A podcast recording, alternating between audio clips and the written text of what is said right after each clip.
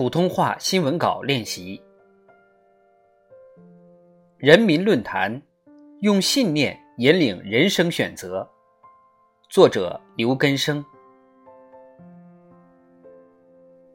从同一扇窗户看出去，眼睛向上是天空，眼睛向下是大地。世界呈现什么模样，往往取决于你的角度。泰山之高，背而弗见；秋毫之末，视之可察。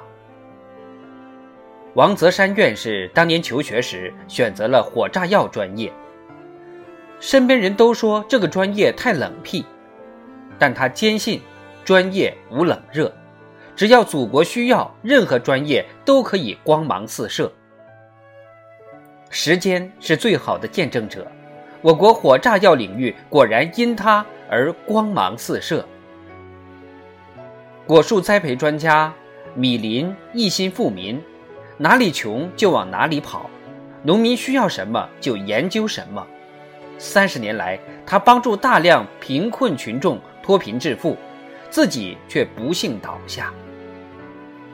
选择无所不在，但一个人如何选择与担当，很大程度上取决于看世界、看人生的角度。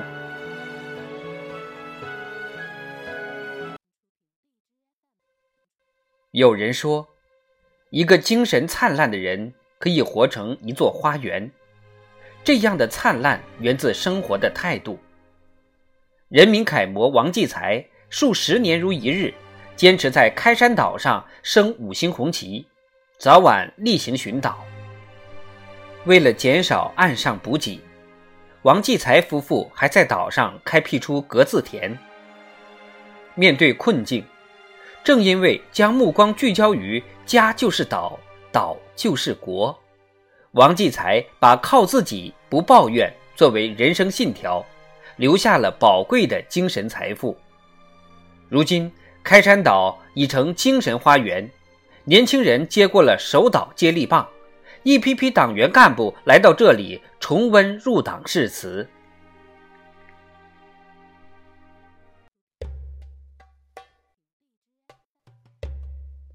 人在世上练，刀在石上磨，人才是用出来的。